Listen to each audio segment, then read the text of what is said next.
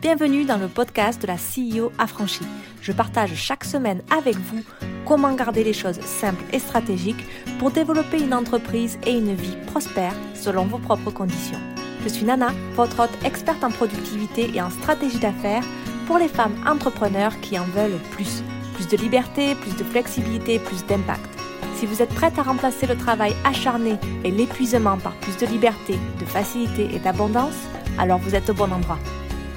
Bonjour, bonjour, j'espère que vous allez bien. Aujourd'hui, je vais vous dire quelque chose.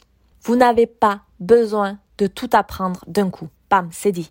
Mais vous devriez vouloir en savoir un peu plus sur tout ce qui se passe dans votre entreprise. Alors, laissez-moi vous demander quelque chose. Si vous saviez tout, tout sur tout, comment passeriez-vous votre temps? Si vous saviez tout, tout, tout sur tout, comment passeriez-vous votre temps? Soyez honnête avec moi. Réfléchissez là, trois secondes. Comment vous allez passer votre temps si vous saviez tout faire, tout, tout, tout. Alors moi, je suis sûre que probablement, même on va dire 99%, vous allez le faire, le passer votre temps dans le mauvais sens. Alors, ou d'essayer de tout faire, parce que vous savez tout faire, vous savez, vous faites mieux que tout le monde, donc vous savez tout faire, ou ne rien faire du tout, car euh, vous avez cette fatigue décisionnelle, vous vous sentez submergé et, ben, comme tout le monde, vous avez que 24 heures dans la journée. Et euh, vos batteries d'énergie sont pas éternelles, d'accord? Elles baissent dans la journée, etc. Vous n'êtes pas à fond pendant 24 heures euh, d'affilée.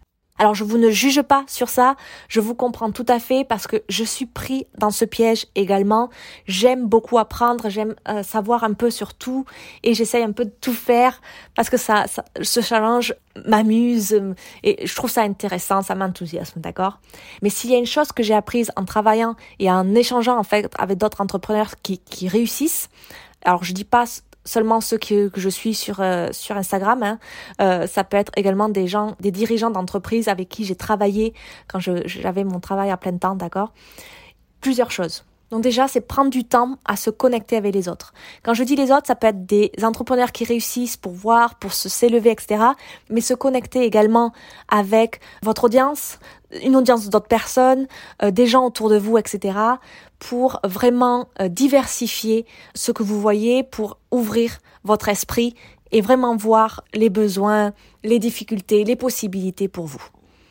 La deuxième chose, c'est de construire des relations se connecter, oui, mais aussi construire des relations, des relations qui sont positives, bien sûr. Ne vous mettez pas dans des relations qui sont négatives ou qui vous prennent de l'énergie, etc. Non, non, je parle vraiment de vraies relations euh, positives pour vous, même pour votre entreprise. La troisième chose, c'est d'apprendre et avoir l'esprit ouvert. Parce que des fois, il faut apprendre à ouvrir son esprit parce que on a l'impression qu'on le sait ou on a l'impression qu'on a la vérité en nous et euh, on se ferme à certaines possibilités. Et je pense que euh, donc c'est quelque chose qui s'apprend à d'avoir l'esprit ouvert. Moi j'apprends toujours à m'ouvrir de plus en plus. J'avoue que le fait d'aller dans d'autres cultures etc m'ont beaucoup aidé à avoir cet esprit un peu plus ouvert mais j'ai encore du travail. Et donc du coup d'avoir cet esprit ouvert à chaque fois que quelqu'un vous dit quelque chose que ça appuie ou pas vos croyances c'est toujours bien euh, d'ouvrir son esprit et de voir les choses par rapport à l'angle de quelqu'un d'autre. Après, vous n'êtes pas obligé d'accepter tout, d'accord, mais c'est juste pour vraiment avoir cet esprit ouvert. Et la quatrième chose que j'ai apprise donc en travaillant et en échangeant avec d'autres entrepreneurs, c'est être au service de sa communauté. Et ça, c'est le plus important, d'accord? Et je dois dire que ce quatrième élément, c'est que des fois, on a l'impression qu'on le fait, mais en fait, on le fait pas forcément de la bonne manière. Parce que on va aller sur Instagram, on va appuyer sur poster et après, hop, on disparaît. C'est pas parce que vous donnez de la valeur avec votre podcast, votre YouTube, votre Instagram ou je ne sais quoi que vous aidez, que vous êtes au service de votre communauté.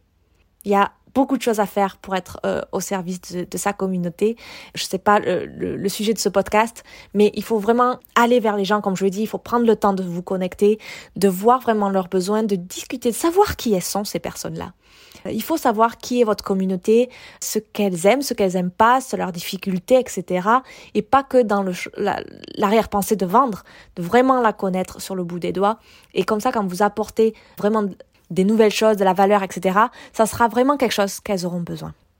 Donc ça, ce sont les quatre choses en fait que j'ai apprises donc en travaillant et en échangeant avec d'autres entrepreneurs. Mais vous vous rendez bien compte que vous ne pouvez pas faire ces quatre points si vous êtes coincé dans votre bureau toute la journée devant votre ordinateur. On est d'accord? Vous pouvez pas prendre du temps à vous connecter avec les autres. Vous pouvez pas construire des relations. Vous pouvez pas apprendre à avoir l'esprit ouvert. Être au service de votre communauté si vous êtes toujours dans l'opérationnel, dans le marketing, de faire de nouveaux posts avec votre Canva, etc. Vous pouvez pas arriver à avoir ces quatre trucs si vous êtes toujours coincé dans votre trou. Mais vous devez le faire tout ce marketing, etc. à côté, n'est-ce pas? Alors comment libérer plus de temps? Si vous êtes comme moi, vous devez organiser votre vie et cela commence par organiser votre entreprise. Apprenez un peu de tout, c'est très bien de savoir un peu de tout. Divisez vos journées en départements, en fonctions selon euh, votre entreprise et déterminez quoi faire bricoler, faire du DIY comme on dit et quoi déléguer. Et c'est là où il y a une grande différence et qu'il faut prendre le temps à déterminer. Quelles sont les choses que je peux vraiment apprendre par moi-même et faire par moi-même? Et quelles sont les choses qu'il faut vraiment que je délègue? Et moi, c'est quelque chose que j'ai appris euh, assez difficilement aussi, mais euh, je me repose à chaque fois la question euh, à essayer de voir quelle est vraiment la chose qu'il faut que je délègue ou pas. Et la dernière décision que j'ai prise, par exemple, c'est me faire aider dans mon message. J'ai mon histoire propre, j'ai beaucoup de choses dans ma vie qui sont passées, etc. J'ai beaucoup de choses qui justifient pourquoi je fais cet accompagnement, mes accompagnements que je fais, ou mon business, etc. Mais j'avais du mal à sortir les histoires de ma vie qui appuient mon business, ma vision, etc. Et du coup, j'ai décidé de d'arrêter de vouloir tout écrire par moi-même, de sortir ces histoires et, de vraiment arriver à bien rédiger mon site internet qui va bientôt ressortir. Et donc du coup, j'ai décidé de le déléguer. Ça ne veut pas dire que je sais pas le faire. Je peux le faire. Je peux. Euh, c'est moi qui ai fait tout mon site internet euh, actuel, etc.